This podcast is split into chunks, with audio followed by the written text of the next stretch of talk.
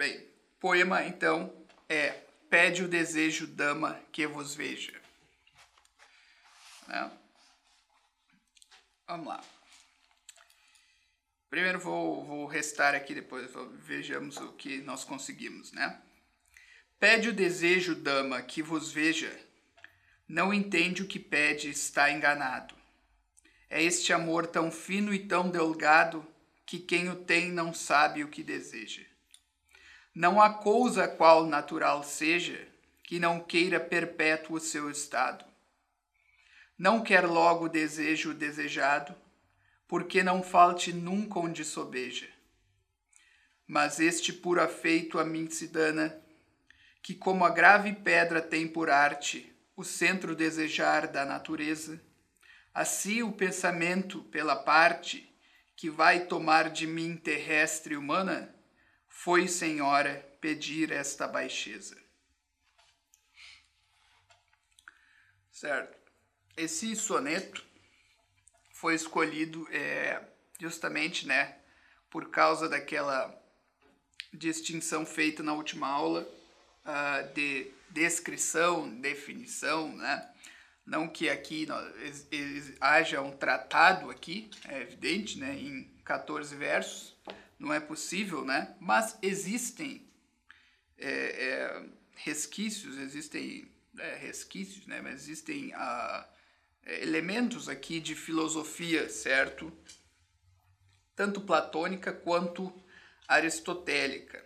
Né? Então aqui nós temos alguma coisa, né? Dessa, de, dessa, de uma outra distinção que se faz aqui entre narrativa, certo? E exposição teórica. É, dois tipos, duas claves diferentes de, de discurso, né? É, a, a, clave narrativa é a que narra uma ação, como nós falamos, não é? Sucessão de acontecimentos, sucessão de atos de uma pessoa e não é aquilo que acontecia ao seu redor e que inter, interviu, né? Interveio nessa nessas ações dele, se opondo ou co colaborando, que seja é, certo? E, mas nós temos também a chamada exposição teórica, que nós falamos de um objeto que nós estamos descrevendo de forma é, genérica, né? Nós estamos dizendo que aconteceu com um objeto específico, nós estamos tratando daquele objeto como uma classe de objetos, certo?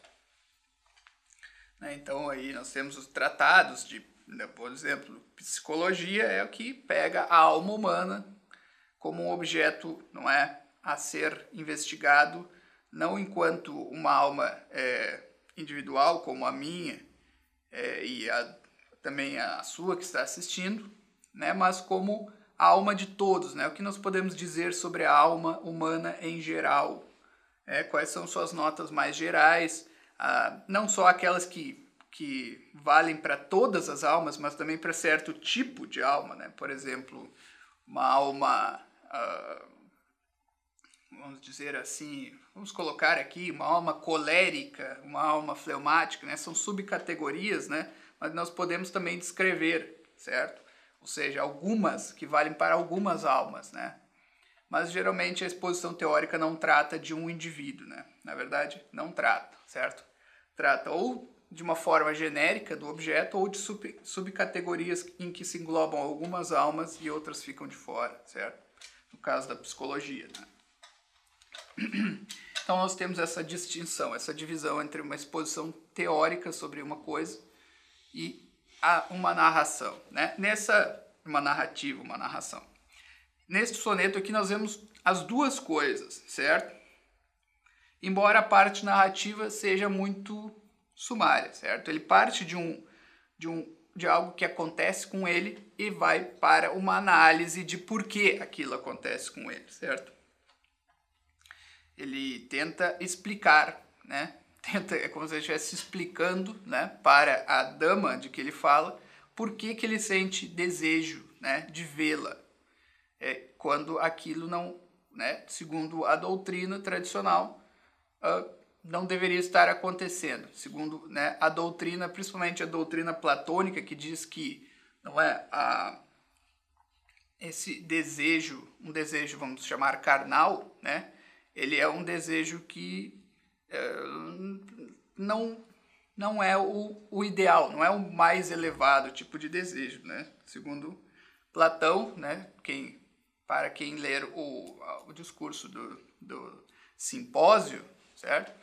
Lá ele ele Sócrates narra, né, um encontro que ele teve com a Diotima, uma uma sacerdotisa, agora não não me lembra bem, certo? Mas que ele conheceu e que ele que ela apresenta essa teoria da escala, né, do desejo, do amor, certo? Do amor eros que vai subindo, do carnal até um desejo por enxergar a beleza das, das formas puras, né, dos arquétipos que, de que Platão falava. Enfim, né, isso, vamos ficar por aqui para não aprofundarmos muito, né? né? Então, é essa, é, mas aqui nesse poema aqui, Camões está falando desse conflito, né? Não, ele não deveria né, estar tendo esse desejo de ver a pessoa, né, ver fisicamente, já que ele teve, né, já, já a viu e já teve esse desejo que deveria ascender para coisas maiores, né, alturas maiores. Né.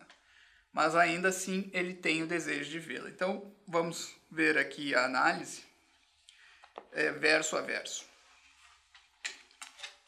Então, aqui o que tem de narrativa está aqui, né, no começo.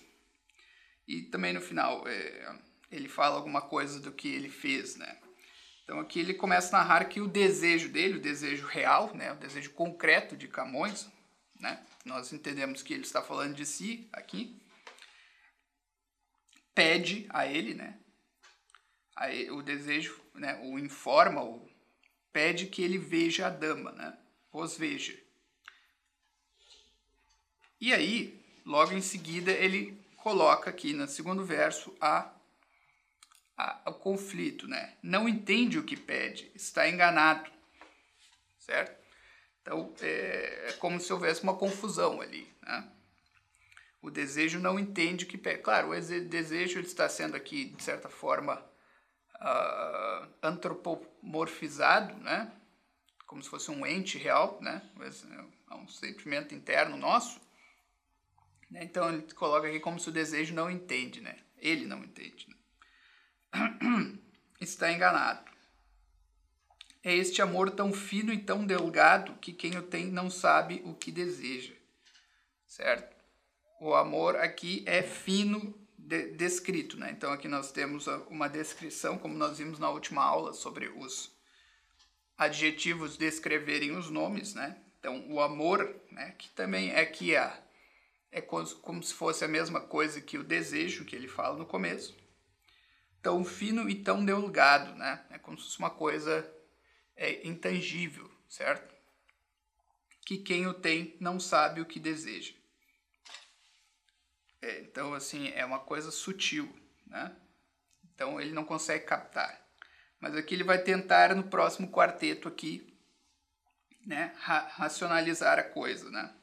Então aqui ele começa utilizando princípios de, de filosofia natural, que eram da, da época dele, né?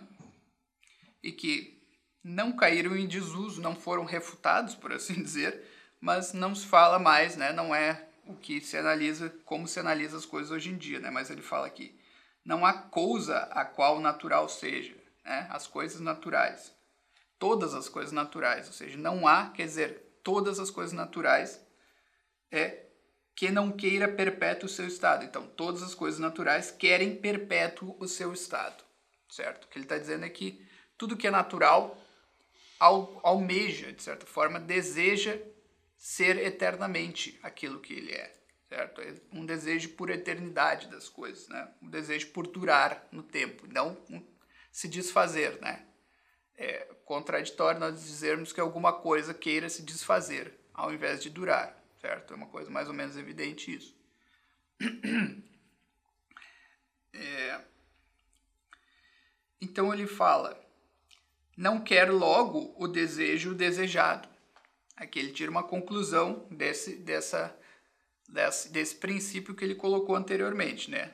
Ou seja, o desejo em si não quer aquilo que ele deseja. Essa, esse é o conflito que ele está colocando aqui, certo? O desejo é esse é o, o, vamos dizer, o nome principal né, deste, deste poema aqui, do que ele está tratando, certo? Que nós já até falamos em outra aula, né? O desejo ele é um ato da, do apetite concupiscível, né? Que é o que aquilo que é, aquilo dentro de nós que quer coisas que quer o agradável, certo? Que busca o agradável nas coisas que vê. Então, o desejo é aquilo que acontece quando nós vemos algo agradável, algo que nos apetece, certo? Nós temos desejo, é um, um, um, uma, como se fosse uma força que move na direção daquilo, certo? Mas aí ele encontra uma, uma, um conflito, uma contradição no desejo. Porque se, de, se tudo que é natural quer perpétuo o seu estado, como o desejo vai querer aquilo que é o desejado, se ao obter o que é desejado, o desejo cessa, certo? Ou seja, então existe essa contradição interna, é uma coisa muito fina que ele está falando aqui, né? muito sutil. Ou seja, o desejo, de certa forma, não quer obter aquilo que ele deseja, porque ele vai cessar de ser desejo aí, certo? Essa é a essa é a, a é o raciocínio que Camões faz aqui e faz muito sentido, não é? Até se nós, nos observarmos, nós vamos ver que existe também essa existe um, um, um prazer em simplesmente desejar as coisas, certo? É que parece ser isso que ele está falando, certo? Não, eu não quero, no fundo, no fundo eu não quero, porque eu gosto do desejo. Existe isso. Se nós nos nos é, analisarmos internamente, certo? Então, aqui ele continua, né? Porque não falte nunca onde sobeja, né? Ou seja, pro, pro desejo, né? Para que não haja uma falta, né? Ou seja, o desejo acabar onde sobeja, né? Pro desejo, sobeja quer dizer onde há um excesso, é um excesso, né? Então o desejo não quer que eu ter o desejado, porque senão ele vai faltar, ou seja, ele vai se desfazer, né? E ele está muito bem enquanto desejo, ou seja, ele sobeja, né? Enquanto desejo, ele existe de uma forma plena, enquanto ele é puro desejo, sem obter o ente que ele deseja, né? Que ele, ele que é a sua natureza, por assim dizer, que é o desejar.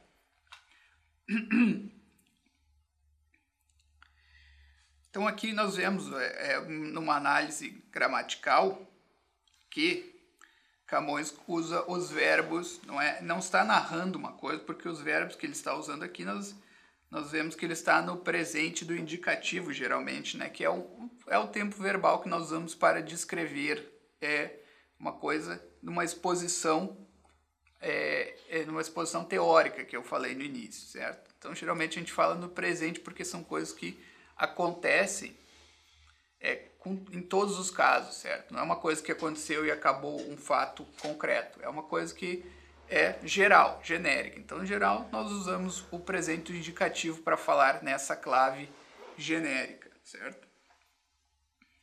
É... certo. Então, aqui Camões enunciou esse esse conflito, essa contradição entre o desejo. É uma contradição interna do desejo, certo? Mas aí, e aqui nós vamos ver também uma coisa que foi mencionada em outra aula, que entre os quartetos e os tercetos geralmente existe uma contradição, certo? É, não é em todos os, não é em todos os sonetos que isso acontece, certo? Falando soneto aqui, mas em boa parte deles existe essa contradição. Se coloca uma tese, vamos dizer assim, nessa tese não quer dizer uma tese é, necessariamente filosófica, né? pode ser um, uma narração também, né? utilizando a palavra tese para isso aí, né? para descrever uma, narra uma narrativa que está indo numa direção e nos tercetos muda, né? existe uma contradição aquilo que estava acontecendo. Né? Mas nesse caso aqui é uma tese teórica que ele está botando, certo? E que agora nos tercetos vai aparecer uma contradição nessa tese com a realidade, certo? E aí ele vai falar, mas este puro afeito, Afeito quer dizer afeto, né? Afeto no sentido não de simplesmente sentimento, mas as coisas que qualquer coisa que nós sentimos internamente. Então, um desejo é um afeto, certo? Uma vontade, aquilo que nós decidimos, também de certa forma é um afeto. Um pensamento, de certa forma, é um afeto da alma, certo? Isso aí é uma questão filosófica que nós não vamos nos aprofundar aqui, mas é suficiente dizer isso, né? Esse afeto da alma são várias coisas, né? Tudo, praticamente tudo que acontece na alma, de certa forma, é um afeto, porque veio de, de fora e foi trabalhado, certo? Então, foi afeta, afetou a alma e depois é trabalhado. É nesse sentido. Mas este puro afeto em mim se dana. Em mim se dana quer dizer, ou seja, não, não é bem assim que acontece comigo. Tá? É isso que ele está dizendo. Esse afeto, esse pensamento que foi expresso aqui no quarteto anterior e dentro de mim não é bem não é bem assim que acontece, né? E aí ele vai utilizar outra outra outra é, vamos dizer assim tese, outra teoria da época dele para explicar isso também. É interessante que como a grave pedra tem por arte o centro desejar da natureza Lembra, isso aqui é antes de Newton, tá? Então não, tem, não é a ideia não é a ideia de gravidade aqui que ele está pensando segundo Newton, né? Seja lá o que queira dizer a ideia de gravidade segundo Newton, né? O que ele está falando aqui é a teoria natural, né? De que Aristóteles dizia, não é? E outros pensadores já disseram também antes dele, outros filósofos gregos, de que cada elemento ele busca estar junto com outros do mesmo tipo, né? com seus similares. Então, aquilo que a Terra busca a Terra. Então, a Terra atrai a Terra, certo? Ela desce. Como a Terra fica embaixo, a pedra, aquilo que é pesado, aquilo que tem o elemento terra no sentido de, de, né, de, de materialidade também, tende a ir para baixo por causa que ele quer estar junto com o resto da Terra e assim sucessivamente. A água também desce para estar, ela está sempre procurando estar junto com o restante da água. Existe essa atração dos, dos próprios elementos, né? E o vento também, né? Quer sempre estar junto com o, o resto, o restante do vento e o fogo também. O fogo, como é um elemento que sobe, é por isso que se dizia que, né, o fogo, quem observa o fogo vê que ele parece que ele está indo para cima, né? Parece que está querendo acender, mesmo que ele esteja preso a algum objeto aqui embaixo. E por quê? Qual era a explicação? Ele queria estar com o elemento dele. Se dizia que o fogo estava no mais alto dos círculos, né? em torno da Terra. Por isso que ele almejava subir. Então ele vai dizer aqui, como a grave pedra tem por arte, arte aqui ele quer dizer, ele usa uma palavra que é, é quase uma ironia, né? porque por natureza que ele quer dizer, o centro desejar da natureza, e existe essa contradição arte-natureza, né? mas ele usa aqui arte para indicar uma coisa que é natural, certo? A grave pedra, pedra tem por arte o centro desejar da natureza. É isso que eu expliquei, né? Ele quer a pedra cai porque ela quer estar com o restante, as outras pedras, que é, que é o que eles chamavam do elemento terra, né? Naquela teoria dos quatro elementos que todo mundo já ouviu falar, ao menos, né, um pouquinho a respeito. Aí, aí agora ele vai fazer a comparação né, do pensamento dele com a pedra, certo? É isso que ele faz aqui. Assim, o pensamento pela parte que vai tomar de mim terrestre humana foi, Senhora, pedir esta baixeza. Veja que é interessante aqui, né? Então ele está dizendo que o pensamento, né, esse, o pensamento ele é tido como uma coisa imaterial, certo? Uma coisa quase semi, semi, não quer dizer divino, né? Mas é, assim mais aparentado com as coisas divinas e materiais, com as coisas é, vamos dizer angelicais, talvez, não é? Os anjos seriam puro pensamento pura pura intelecção, né? Então, é, o pensamento tem esse lado que ele é divino, ele capta as coisas invisíveis, certo? Só que, Camões está dizendo aqui, o pensamento humano também tem uma parte que é terrestre, certo? E aí vai a explicação dele, né, de por que ele foi pedir, no fim das contas, né, ou, ou porque ele foi pedir a ela a baixeza, que era aquilo que estava no come, que está no começo do soneto, de ir vê-la, né?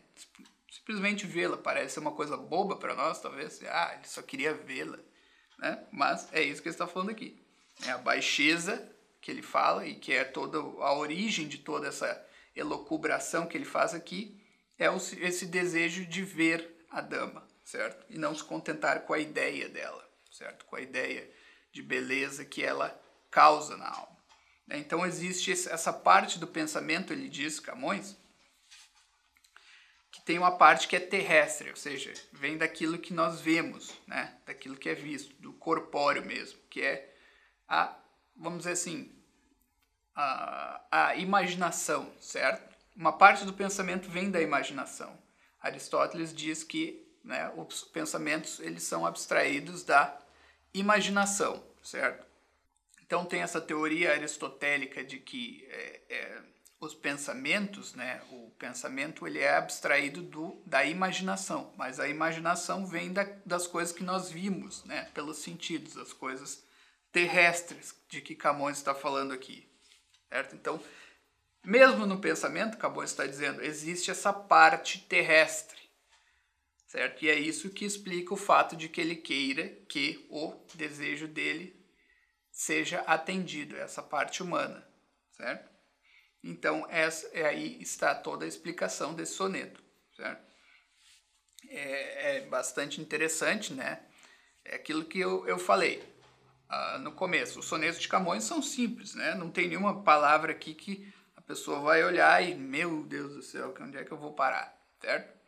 É um, é um, é um, são palavras simples do dia a dia, mas sim, existe escondido aqui uh, principalmente nesse poema aqui, que é um poema mais filosófico, existem é, conceitos né, que nós não estamos muito familiarizados, mas mesmo sem estarmos familiarizados com ele, nós podemos entender, tá? Não, mesmo assim, é, não entendendo ele profundamente, assim como eu estou colocando aqui, e, não, olha que eu não estou fazendo uma análise extremamente profunda, só um pouco mais profundo que normal.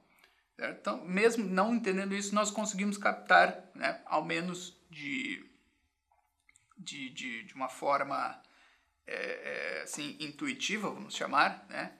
sem, sem conseguir verbalizar, mas entendendo mesmo assim, nós conseguimos captar praticamente todos os sonetos de Camões sem, né? sem, grandes, sem grandes sofrimentos. Né? Por isso que nós aqui da, da confraria sempre recomendamos né? começar por sonetos de Camões, ok? E, e Bocage também, né? mesma coisa.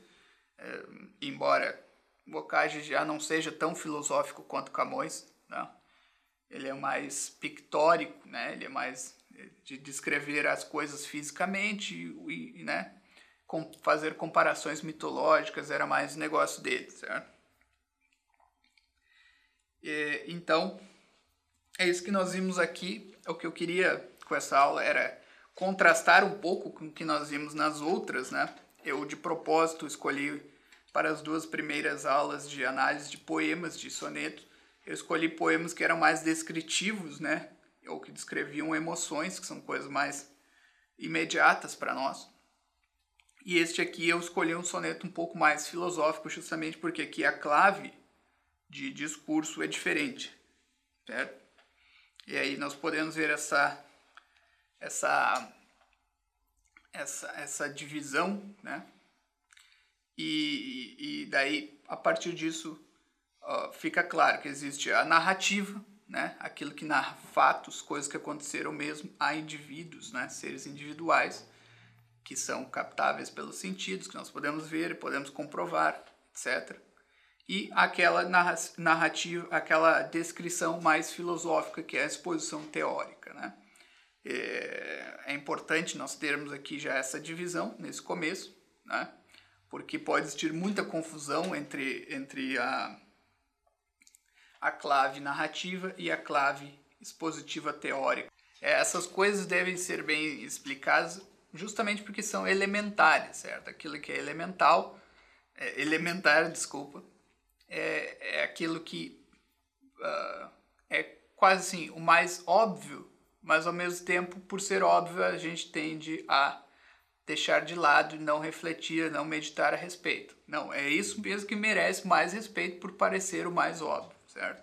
Então essa distinção entre o que é narrativo, o que acontece, né, o que acontece aos seres existentes e as nossas teorias, elucubrações, isso é muito importante nós, nós termos bastante ciência, né? Termos bem de, de, é, dividido nossa mente, porque a nossa linguagem, como já foi dado a entender várias vezes, não existe uma distinção muito boa sobre isso. Né? Então, existem os nomes próprios, né, que tratam de é, indivíduos, mas existem os nomes que são chamados comuns, que falam, uh, que são utilizados para falar de vários seres da mesma classe, em que é, eles são utilizados tanto para falar da ideia, né, uma mesa, voltamos à mesa, a ideia de mesa, tanto para falar da mesa individual, esta, a que está ali, a que está na outra sala. Então, aí nós podemos nos confundir bastante se a gente não tiver bem treinado essa distinção, nomes próprios, nomes comuns e como são usados. Né?